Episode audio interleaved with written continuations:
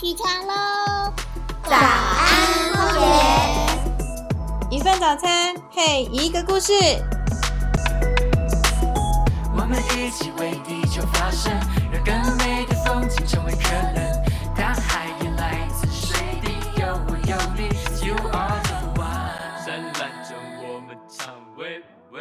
Hello Hello，欢迎大家来到早安荒野，我是伊丽莎，伊丽莎白的伊丽莎啊，不是啦，不是啦，是几流说啦。OK，一颗沙子的伊丽莎。那我今天来到了荒野保护协会台南分会，我要来访问一下红脉熊蝉。红脉熊蝉是什么呢？啊，我嘛唔知呢，所以我今天特别找了。我们台南分会的解说组的组长米虫，还有我们的解说员绿萝两位来告诉我什么是红脉熊蝉。那我先请米虫跟大家 say 个 hello 吧。嗨，大家好，我是米虫。诶，米虫有个很特别的身份哦，他是我们巴克里解说组的组长，所以呢，所有的关于行政啊，所有好玩的东西找他就对了。而且他之前有一段很久的经历，好、就在我们的亲子团，所以带着小朋友啊，好、大家参与了荒野很多年的活动，所以不要小听他的声音哦。米虫可以先跟我们简单的自我介绍一下，说为什么你叫做米虫吗？嗯，我那时候在选择自然米的时候，想说我一定要选一个跟我自己本身有深切关联的。那因为我们家族就是从事米的行业，所以我就想说，呃，我一定呃，我的自然米里面一定一定是跟米相关。我会选择米虫呢，就是因为我们传统大家都会觉得，呃，米虫一定是光吃米不做事哦，每天就是在耍废，好、都不做事。但是我一定要帮米虫平反一下，因为我觉得它其实是一个很认真负责、很低调做事的一一个呃小昆虫。它每天都是默默的耕耘在自己的一粒米里面，默默的吃着、长大着。等到哪一天呢？它长大了以后，它它就会钻出来，然后一直努力的往上爬。所以我觉得米虫是一个激励人向上的一个象征，所以我选择米虫当我的自然名。哇，原来米虫真的不是我们想象中的躺平过一生诶，它其实很忙碌的。那接着呢，我们要邀请我们的绿萝来跟大家 say 一下 hello。Hello，大家好，我是绿萝。绿萝可以介绍一下，就是你在解说员的生涯里面参与了哪一些活动吗？大概是从三年前我开始报名参加台南分会荒野解说员训练，之后就一直有参加荒野分会的推广活动，然后就慢慢的就这样子一路就是到现在。绿萝是你一开始进荒野就已经选定的名字吗？其实也不是选定，就是因为解说员训练的时候，我不知道要有自然名。那时候报名的时候跳出来，他就说要一个自然名，那我就想了老半天啊，我很喜欢绿色植物，所以我就打了绿色植物。它跳出来的第一个就是绿萝，那我就想说好，就是它了。所以那个罗是呃，是萝卜的那个草部的罗，罗曼史的罗。然后它是一个，它是一种跟黄金葛长得非常像，但是是同科不同属的植物，充满生命力的一种植物。非常的欢迎两位哈来做我的引导员，告诉我什么是红脉熊蝉。所以我很好奇啊，红脉熊蝉是什么？它是熊吗？嗯。伊丽莎的问题非常的好，在接触红脉熊蝉之前，我是一个非常怕昆虫，尤其是像蟑螂的这种昆虫。然后，所以对我而言，其实红脉熊蝉就是啊、呃一只会唱歌的蟑螂。会唱歌的蟑螂，它是一只会唱歌的蟑螂。为什么这样子形容它？是它长得像蟑螂吗？对我们家而言，像我女儿是非常怕蟑螂的，所以她看到我在研究红脉熊蝉的时候，她每次经过，她就说：“妈妈，那不就是一只蟑螂吗？”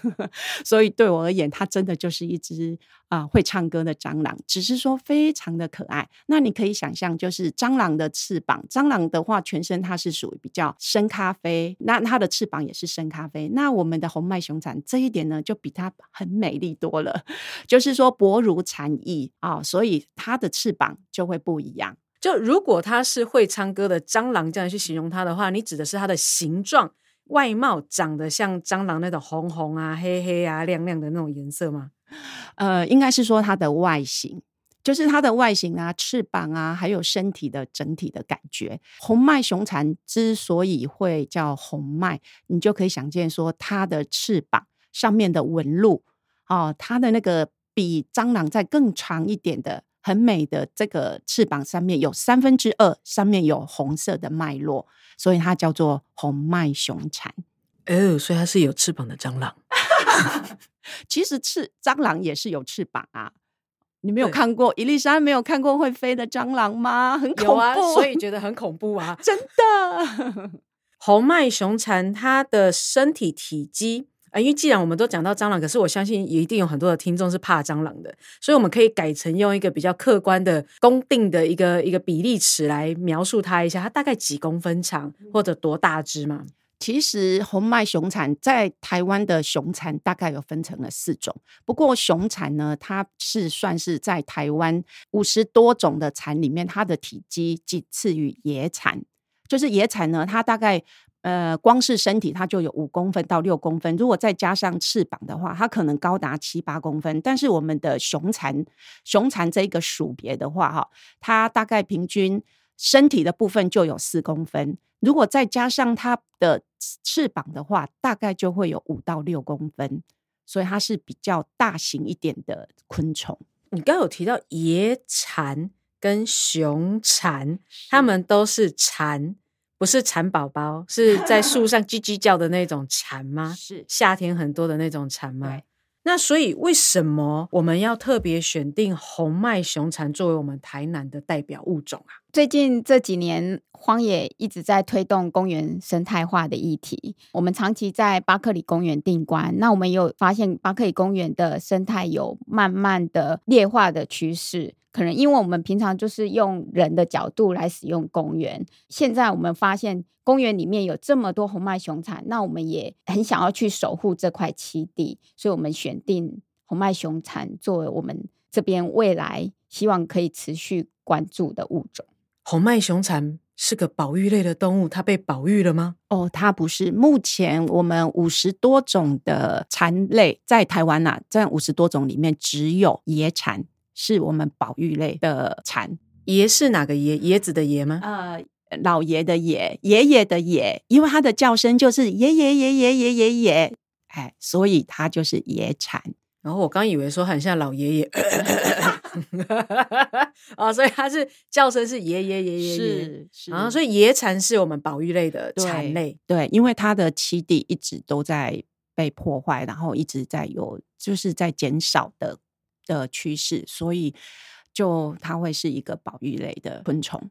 那红脉熊蝉不是保育类的吗？哦，没有，它会非常的广泛，所以是嗯几乎每一个县市都会有。哦，所以每个县市其实我们都可以看得到红脉熊蝉。对，只要大概在每每年的五月到九月之间，甚至有的比较早的话，它可能四月就会有一些比较早发育出来的，就是羽化出来的蝉。但是原则上是大概在五月到八月是最多的。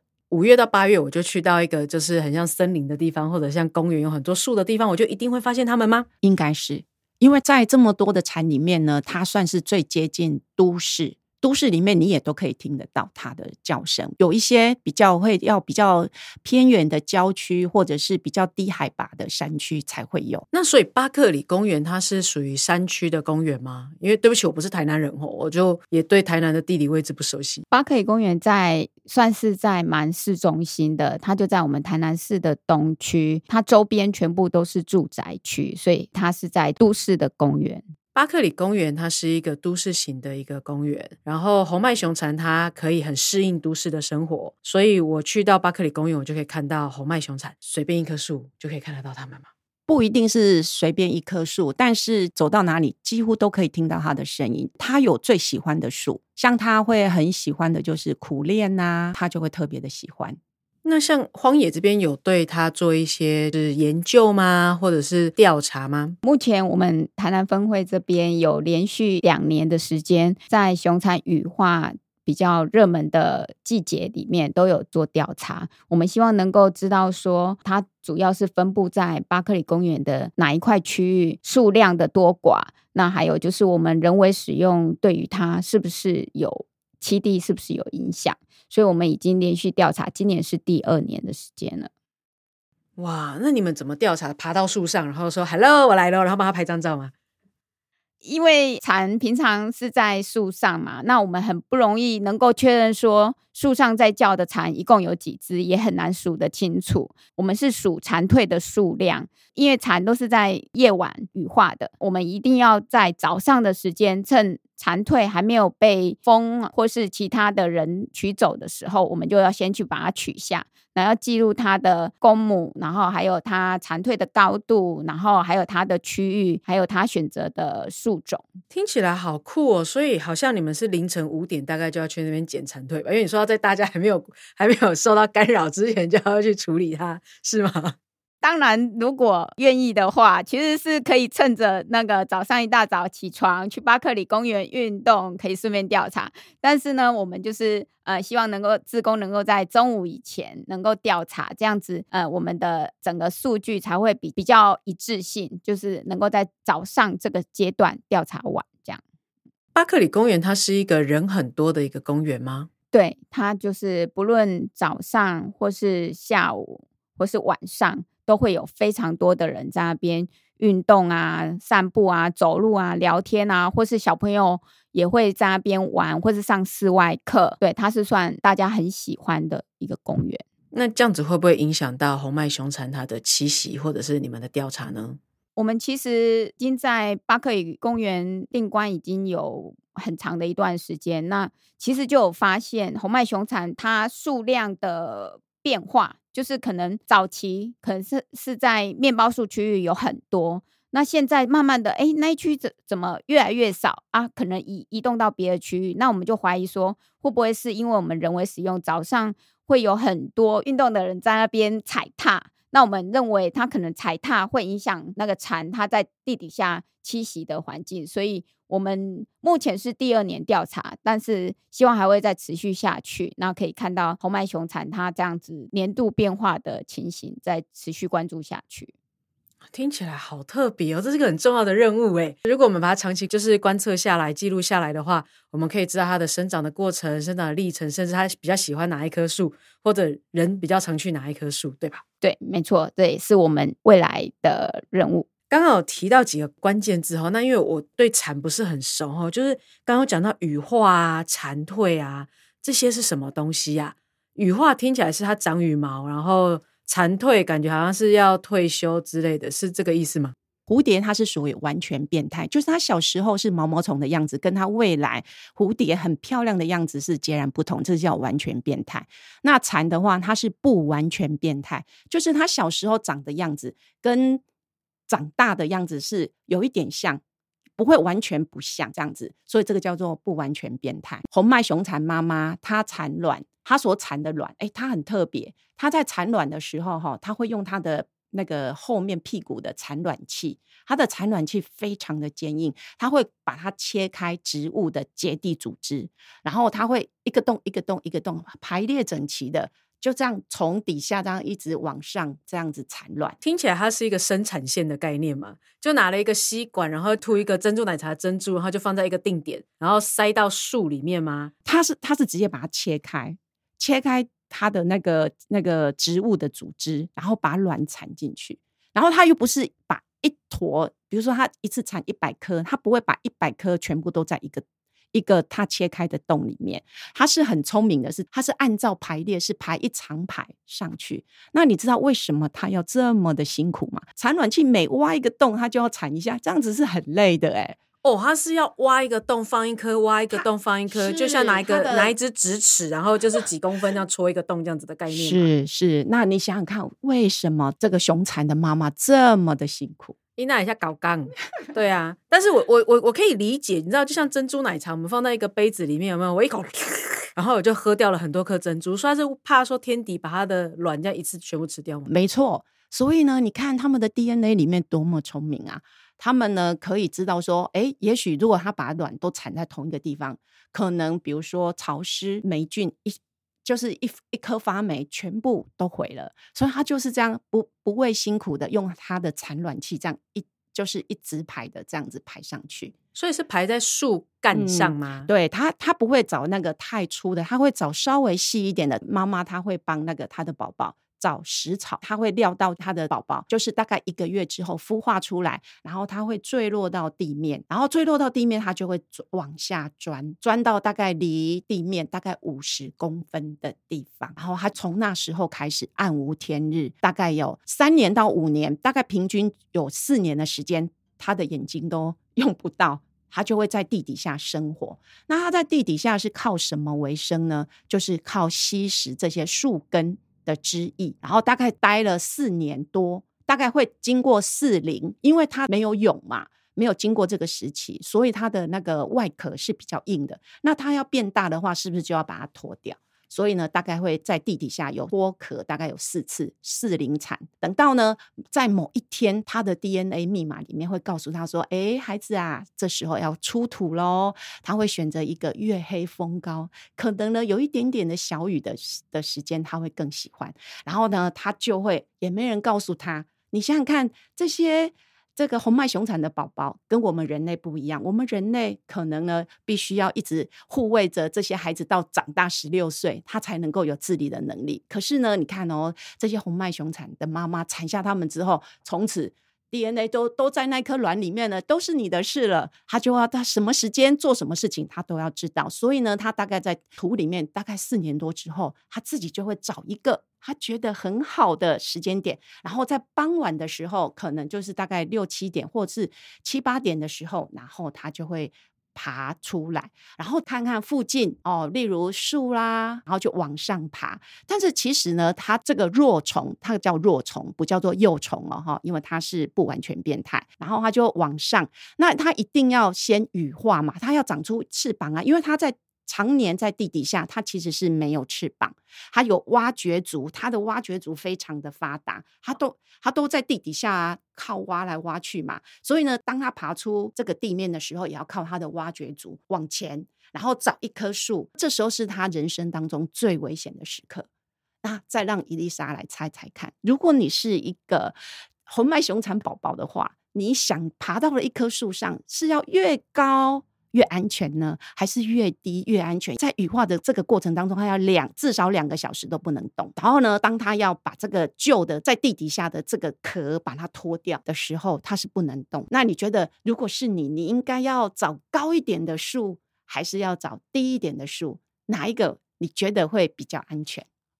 让我想一想哦。你刚说我有个很厉害的挖掘族，挖掘族是外咖吗？是我的脚吗？是是拿来挖东西用的。呃，对，它是在地底下用的。其实它接下来要羽化的话，这个这个挖掘组对它就没有用了。所以我还要爬树。是啊，很辛苦的。所以我的挖掘组可以拿来爬树用吗？呃，可以，没有问题。如果我的挖掘组平常有在锻炼的话，我的咖应该是蛮有力的，所以我应该可以往树的上面爬一点吧。感觉好像爬越高才不会被小朋友碰到，对吧？哦，也是有道理。可是你要想想看哦，当你在爬树的过程当中，其实要耗费很大的力气。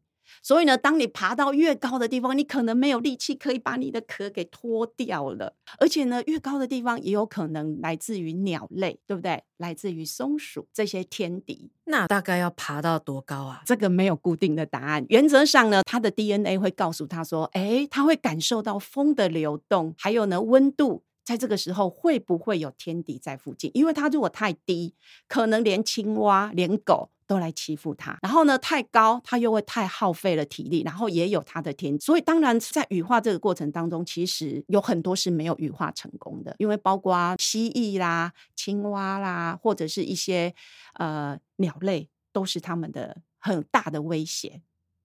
听起来是，当我在四年，就是长到四年的某一天，我就会收到召唤。然后这个召唤就告诉我说：“来走喽，该爬出那个泥土喽。”就会从地底下五十公分往上爬，爬出这个土地，然后开始往树上一路的往上爬到一个我个人觉得，嗯，这是一个安全的高度，我就要准备来开始羽化。你刚刚有说，因为我又不能爬太高，不然我会没有力气羽化，所以羽化是一个像生蛋一样很痛苦的过程吗？对，呃，有没有很痛苦我不知道，但是原则上呢，对于他们这一生当中，因为不能动嘛。你固定在一个地方之后，你要使劲吃奶的力气，把你旧的壳从背后，然后这样子拖开来。所以呢，其实是非常的危险。如果这时候刚好呢来了一只什么天敌的，一口就把它吃掉了，其实是很多很常见的。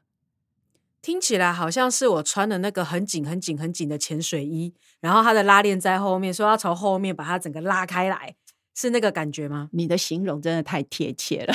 哦，OK，那像我这么胖的人，我觉得应该脱那个衣服，我就应该脱完之后就满头大汗吧。所以呢，刚羽化出来的红脉熊产呢，它必须要先把它的翅膀再晾干。所以它也许呢，七八点晚上七八点的时候，它开始羽化，然后呢，大概两个小时它是不能动的。然后可是呢，它要又要慢慢的晾干它的翅膀，所以到一般都要到天亮。我有个好奇，就是如果它若虫那么多只虫爬上来，然后它可能在还没有羽化就被其他的掠夺者给吃掉了嘛？除了这个之外，刚有提到说那个羽化就像在脱那个很紧的那潜水衣一样，那会不会有的红脉熊蚕是没办法脱掉这件外衣的呢？有，也有，所以呢，它可能脱掉一半的过程当中。可能就是刚好被其他的昆虫给攻击哦，比如说蚂蚁就过来，或者是它本身身上就会有霉菌、青霉菌，那它就没有办法做好这个，它可能只能够做半套，它就一半就死掉了。而且你刚刚有提到说爬上树很花力气，然后它要脱衣服也很花力气，会不会有人就是爬一爬卡去博啦，然后就掉下去，掉到地上要重新爬一次的？有哦，这些宝宝们哦，他们其实是真的在他们的 D D N A 里面，已经他的老天爷给他们已经设定好了很多的东西，所以呢，但是他们很重要的一个目标就是传宗接代，所以他们会很努力的站到最后一刻。总结听起来，我们的红脉熊蚕从一颗卵变成小 baby 的时候，它就要体验一个从树上。自由落体到地下的这个过程，然后它要钻到地底下五十公分，然后呢，再从这个五十公分的地方窝个三年四年，每一年都要去做它的脱壳的这个动作，对不对？是哦，然后它在脱壳完的最后一个阶段，最后一次的脱壳，第五次，第五次的脱壳，他就说：“我受到征召，我就要离开这个泥土。”然后开始往树上爬，然后就一直爬爬爬到那个他觉得说，嗯，就是这个点了，这里非常的安全。到了那个点，他就要准备来羽化。那所以这个羽化的这个过程，它是脱了这个壳之后，它就会长出羽毛吗？还是长出翅膀？长出翅膀，因为它开始呢，就可以开始它这辈子最大最重要的任务。就是要传宗接代，所以他必须要脱完最后的刺的壳，然后有了翅膀才可以传宗接代。在这个之前都不能做。当然哦，因为他在这个若虫的阶段，它没有翅膀，然后其实它还有很多的器官是还没有完全发育完成，所以它这辈子最大的任务就是就是羽化，不管是公的还是母的，它就会羽化完之后，然后就开始。大概只剩下一个月的生命，他要在这一个月的生命里面赶紧做好传宗接代最重要的任务。刚脱完壳，它就可以立刻飞吗？不行，因为它刚脱出来的时候，它其实是翅膀是湿的，非常的湿润，所以它必须要亮翅。所以在这个亮翅的过程当中，也是很危险的。大家会发现说，哦。有好吃的食物来了，我闻到新鲜的。所以这就是他们为什么要选择晚上，因为毕竟晚上的话，可能所有他们的大部分的天敌是都是也在休息的状态，比如说蜥蜴呀、蟾蜍、青蛙啊、鸟类啊、松鼠啊这些，大概都已经在睡觉，所所以他们才会选择晚上开始羽化，然后羽化出来之后又要亮翅，所以要到隔天天亮之后，太阳出来了啊，它的翅膀也亮的差不多了，然后才可以。飞，当它能够飞的时候，就比较安全一点点。所以它就在能够飞之后，就去找它的另外一半执行传宗接代的任务。这样子是他们传宗接代完之后就挂掉了？没错，所所以这时候呢，就是公的的红脉雄才呢，他就必须要用唱歌，唱得越大声或是越有力气来吸引母的。然后当他们交配完的时候，就是接下来没过多久，那个雄的就会先。因为他这辈子的任务已经达成了，所以他就会先挂了。然后母的的话，他就就是要继续找一个他觉得很很安全的环境，有食草的，让他的 baby 出来的时候是有有东西吃这样子。公的会发出声音，那母的会吗？不会，不会。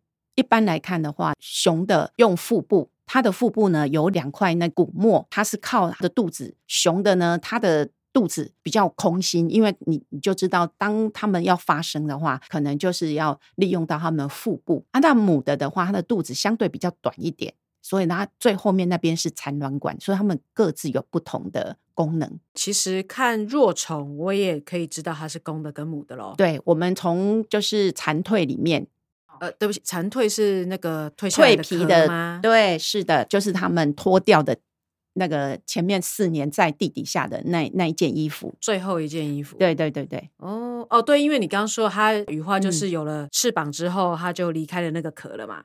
是刚刚有提到说，你们在调查的话，其实是不是调查活着的蝉，而是调查它的蝉蜕下来的那个壳，是吗？是，就是它的数量，然后也许它的公的母的都可以从这个蝉蜕里面去判断。听起来非常的有趣。我很好奇啊，他们一辈子就是，你知道，他一出生然后就掉到土里面，然后在土里面又要一个人过生活。对不起，一只蝉过生活。然后长大之后，他到了有了翅膀之后，才能够去认识别人。那所以他们算是有家庭生活的一种物种吗？呃，应该是谁也不认识谁吧。不过他其实你你呃地底下呢虽然很幽暗，不过我觉得应该还蛮热闹的。你想想看，一棵树，一棵树的底下的根哦，它的根不管是大大小小，一定还蛮多的。然后呢，可能呢，呃，他们各自也许不知道他们是不是妈妈是不是同一个。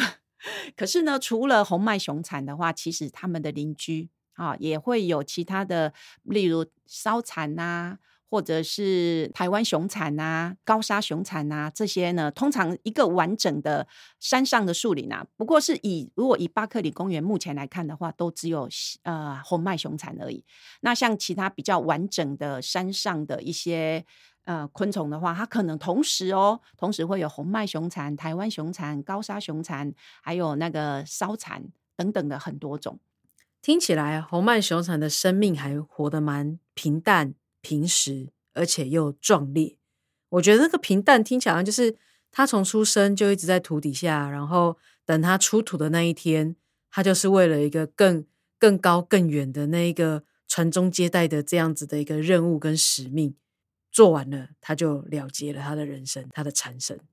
是是是，他们在从土里面出土、爬到树上这个阶段，大量的出土的时间大约是五月到九月嘛。他们会一起出土吗？还是说陆陆续续，比如说啊，前面十只蝉啊，然后后面二十只啊，还是说可能一次就会一百只出土这样子？其实我觉得应该是陆陆续续都有，就是在五月到八月之间，会刚开始的时候会比较少，然后之后就会一直越来越多，然后但是又会越来越少这样子。刚刚有提到他们繁殖之后，他们就会死亡嘛？那死亡之后捡得到他们的尸体吗？哦，这个问题真的很好。我每次爬山的时候，我都会去听这个声音，然后呢，听声音的时候，我就会去猜它是哪一种蝉。如果我猜，但是我也不确定的时候，我就会很期待能够捡到它们蝉的尸体，因为。蝉呢，对于其他的昆虫而言，它实在是太美味了，所以几乎它每次一死掉的时候，很快的，我曾我曾经看过两三次，蜜蜂马上就来了。然后我刚刚有说，它的肚子是属于内脏是属于比较中空，所以然后呢，然后它一辈子，不管是它从小时候到长大，它一辈子都只喝树的汁液，所以。很肥美，对昆虫而言，它是很美、很很美味的一个蛋白质的来源。所以它只要一掉下来，很快的哦，几乎其他的昆虫就过来了。然后先是蜜蜂，然后又有蚂蚁，所以它的尸体我很难捡到。哇，等于是有更多的物种在跟你抢这个尸体，就对了。是因为它们实在是一个很很好的一个蛋白质的来源，所以也有一些有有一些民族会把它拿来当食物吃，因为它就很好的补充蛋白质的来源。红脉熊蝉它是一辈子都只有喝树的汁液，所以它其实对他们而言是很干净。所以我每次看到的蝉的尸体，几乎都是要么就是有蜜蜂在它的肚子里面进进出出，要不然就是蚂蚁已经都过来了，所以我很难去收集一个很完整的。我上个礼拜的时候，我有看，就是刚好走着走着，然后就刚好一只台湾烧蝉就掉到我的前面，那我知道它的生命已经应该已经到快要终点了。然后其实那时候还没有其他的物种过来，我很想把它捡回家，但是我想想，如果我是一只蝉，我应该是希望我生在山上，然后葬在山上，所以我就看着它，然后其他的那个蜜蜂真的又飞过来了，很快，这些分解者很快就来了。最后就是说，呃，身为就是我们身为一般的平民老百姓嘛，我们总是会好奇啊。你讲了这么多的红脉熊产，那我怎么知道我看到的是它？我知我现在知道五月到八月，我可以也许可以看到它。那我去到公园的时候，我怎么知道我看到了它？或者我我怎么知道我听到的现在这个声音就是红脉熊蝉呢？对，红脉熊蝉的声音也很特别。台湾的熊蝉属大概有四种，包括了红脉熊蝉、高沙熊蝉、台湾熊蝉跟蓝羽熊蝉。蓝羽熊蝉的话，因为在我们台湾本岛是没有出现，那其他的这个熊蝉之类的话，它们都有各自很不一样的声音，从听声音里面去辨别它是谁，这样子。因为我要看到他本人，其实比听声音更难，对吧？对你就是要刚好就是看到它，否则的话，你只只能够从从声音里面去听。那我们可以听听看吗？好红脉熊蝉，如果照刚刚讲，它是都市里面最多的嘛，所以应该是很常听到这个声音喽。对，没错。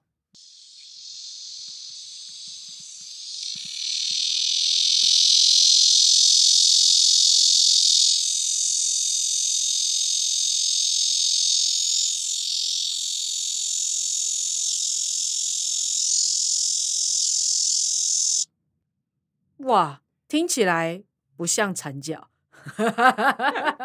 红脉熊蝉它的一个特色就是它在叫的的那个音频的话，它是比较长，一直线滴这样过去。那如果是高沙熊蝉的话，它就会比较偏向于沙沙沙沙沙沙沙。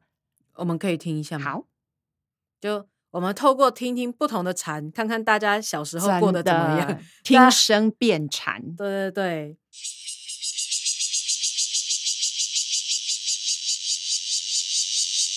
这个是高沙。现在这个声音是高沙熊对蝉，，它的声音就会比较沙沙沙沙。这个我觉得比较常听到，还是因为是红脉熊蝉刚刚那个滴的声音，它是因为是一个持续的频率，所以我们常常以为它只是个背景音而已，然后都被这个声音给盖过去。也有可能。哎，我这几年都常常在山上爬山的时候，我发现到其实最常听见的是烧蝉，烧蝉的声音就也是非常的特别，都市听得到吗？烧蝉，不太听得到。我们可以听听看吗？好，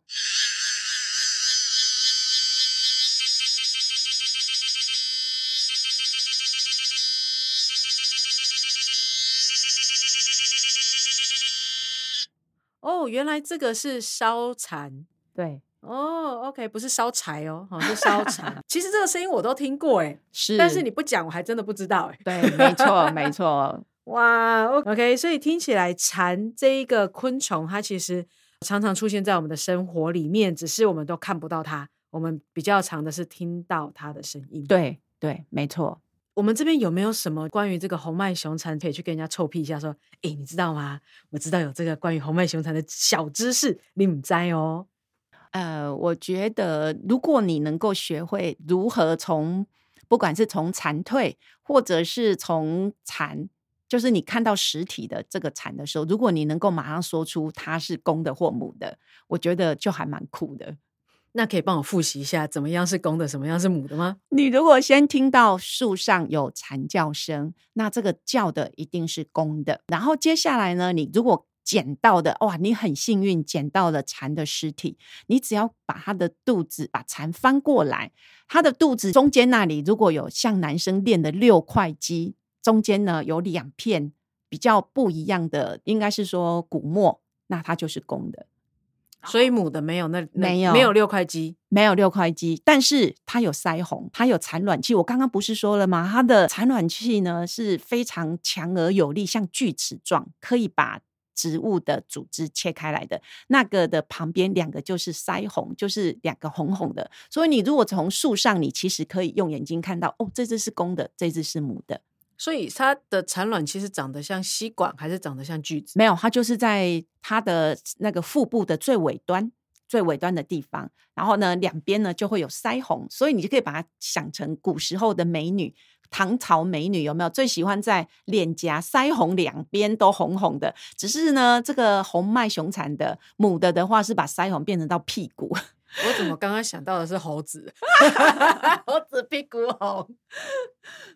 所以呢，你从树上的时候，如果有一天，哎，你如果很幸运可以看到的时候，你从树上你就可以看到公的母的。我相信你的朋友一定会觉得，哇，你好酷哦！等一下在树上时，我要戴望远镜喽，它会飞到那么高，要戴望远镜才看得到。其实我觉得，如果到山上，有时候很幸运的，它会随着傍晚的时候，我发现到傍晚的蝉，它会比较靠近。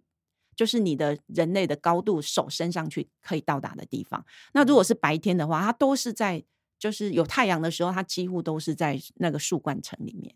OK，那所以你会鼓励我们大家看到它的时候要摸摸它吗？应该你摸不到，因为它其实会很警戒。你一靠近的时候，你就会被那个雨滴喷到，是雨滴还是叶晒？它不会大便，它只会尿尿，因为它就是喝树枝啊。对哦，对，所以呢，那是它的尿液。但是你你也放心，因为它的尿液，我说过，它一辈子只喝树的汁液，所以它其实非常干净，你就很幸运的。所以如果你想要靠近它，它它会先呃尿一一泡给你。哦，所以我们还是就远远的观察，观赏它就好了。对对对，因为有这么多的蝉嘛，那家应该都是在五月到八月那个时间出没吧。几乎，但是其实以台湾的蝉的来看的话，一年四季都有，一年四季都有，对对对。哇，那我怎么知道说我看到的这一只是红脉熊产的？我可以从哪个地方、什么特征看得出来？就是说，它的第一个是它的声音，就是滴比较持续；第二个的话呢，就是它的翅膀。我是刚刚有说过，它的翅膀在三分之二的地方，通通都是带着红色，那大概五到六公分大，对不对？对对对，然后有红色的的脉络，脉络，嗯，像叶子，但是没有那个绿叶，就只有那个中间的枝脉那一种，对，就是薄如蝉翼，透明的，然后就是带着红色，红色的，然后只要不是红色的，就不是红脉，不是红脉熊盘，那带一点点绿的，大概就是高沙熊蝉，然后全部就黑色黑甲武士的，就是大概台湾熊蝉。还有什么我们可以就是觉得很酷的？就是资讯可以让我们知道。还有一个我觉得还蛮酷的，就是呢，我们目前就是不管是我刚好看到的，或者是那个呃录影带里面看到的这些 YouTube 上面的，我都发现到红脉熊产尿尿的，给你们猜猜看，是在右边还是左边还是中间？尿尿？什么叫做尿尿的在左边、右边、中间？就是说，当它。你靠近它啊，它会惊吓嘛，所以呢，它会撒一泡尿嘛。对，那你觉得它的，因为它每天都只喝树枝，那喝的多是不是就会撒的多？撒的多，对对对。那你猜它会从右边、左边、中间哪一边撒出来？哦，你说它喷尿的方向吗？喷去的方向吗？是，对，喷右边，右撇子。没错，哎。哎，你真的很厉害哦！因为我们几乎我们我不知道是不是巧合，反正影片里面看到的跟我自己这样看到的，它都是右边尿尿，还是因为你刚好站在他右边，其实他左边有喷，只是你没被喷到。不是不是，是他影片里面你把它给中，就是把它停止的话，暂停的话，它真的就是右边喷尿，而且他一分钟哦，有时候都可以喷二到三次。他很，因为他很会喝。然后会很会排，然后他，我觉得他最厉害的地方是一边唱歌一边吸树枝，然后还可以一边排尿。来，伊丽莎，你有没有办法同时喝着珍珠奶茶，同时还唱歌唱的那么大声？我无法都会给掉，但是红脉熊产可以。我们民众啊，今天听到了关于红脉熊蝉的这个部分，一定都会很好奇的，想要去知道红脉熊蝉到底长什么样子。然后大家都会去巴克里公园。那我们这边有没有什么建议可以告诉我们的民众？就是我们到底要怎么样去保育这个？这个物种，即使它不是保育类，或者我们可以怎么样的去做一个观察呢？我们是看到它就冲过去呢，还是我们应该要做一些什么样的措施，让我们可以同时享受这个大自然的美景，然后享受这个大自然的环境，享受观察它们，同时又可以让它们自由的生长呢？每年红脉熊蝉呃热门羽化季节大概在呃五月跟六月这个。这个时节，那晚上的时候呢，嗯，可以到巴克里公园来观察。那呃，提醒提醒各位大伙伴跟小伙伴，嗯。要注意留意你们的脚边，因为红脉熊蝉它就是从地底下啊、爬出来羽化，所以你你的每一个脚步都要非常小心，不要看到树上有正在羽化红脉熊蝉就很很快乐地冲过去，很有可能就不小心就踩到它。对这个部分要提醒大家特别注意。绿萝这边有什么要补充的吗？关于观察就是红脉熊产这个部分，我也想要呼吁，就是有一些很热心的民众啊，阿公阿妈之类的，他们呢有时候呢没有办法接受公园啊有一些落叶或者有一些杂草，一定要把它们扫的那种片叶不留啊，寸草不生啊。那我觉得其实这些对于不管是红脉熊蝉或者是其他的昆虫的这种栖地，真的都是一种很大的伤害。就是我们人类哈，有的时候就是要呃留一点给动物、植物它们去生活，而不是把它变成我们人类想要的样子。啊，另外呢，还有就是有一些阿公阿妈很喜欢就是喂养公园里面的松鼠，因为松鼠呢，现在在巴克里而言是一个还蛮大的问题。如果你一直喂养松鼠的话，这些松鼠也会对其他的植物或者是红脉熊蝉都是会造成很大的伤害。所以啊、麻烦大家请多 忍住，就是说，诶，可能让它自然的落叶有一些，只要不是影响到民众的动线，那我们就让它自然的有一点落叶，保护这些水土啊，让它有一些杂草，让它长一下，让它保护我们这个萤火虫。我觉得这样子是蛮好的。谢谢我们米虫还有绿萝的提醒。好，那大家记得哦，哈，我们的公园其实有留有一点点的自然，反而是让我们的物种可以生活的更好的一个方式。那我相信我们的观众也一定很好奇啊，我们怎么样才可以成为一个解说员，然后可以像你们这样认识很多很多的物种呢？目前呢，嗯、我们台南分会正举办解说员第十四期的训练，目前正在招生中，预计十月底会开课，欢迎大家报名。相关的资讯都可以在荒野保护协会的官网上找到，或是荒野保护协会台南分会的粉丝专业也有，欢迎大家一起加入我们的行列。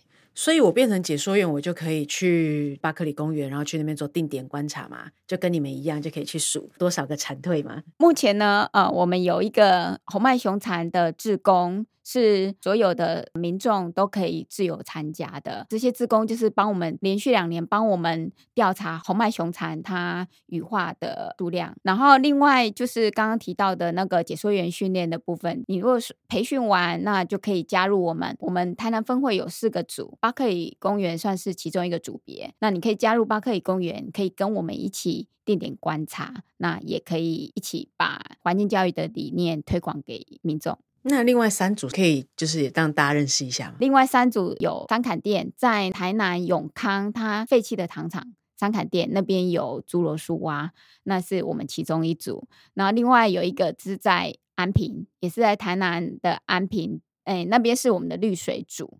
那安平的范围可能会沿着盐水溪，然后到那个义载金城旁边的公园，整个范围算蛮大的。那另外还有一个青山组在砍头山，砍头山那边因为它就是算焦山了，所以可以看到很多呃不同的昆虫跟小生物，蛮多的。嗯谢谢米虫介绍，我们的听众只要有兴趣的话呢，都可以上我们荒野的网站，然后去查到这些资讯，就可以报名，欢迎加入我们，然后也可以一起来享受大自然带给我们这样子美丽的、丰富的人生。我们今天再次的谢谢台南分会的米虫，还有我们的绿萝。两位非常优秀的解说组的伙伴，来让我们更认识红脉熊蝉。希望各位今天都听得愉快。早安荒野就在这边结束了，各位拜拜。拜拜拜拜。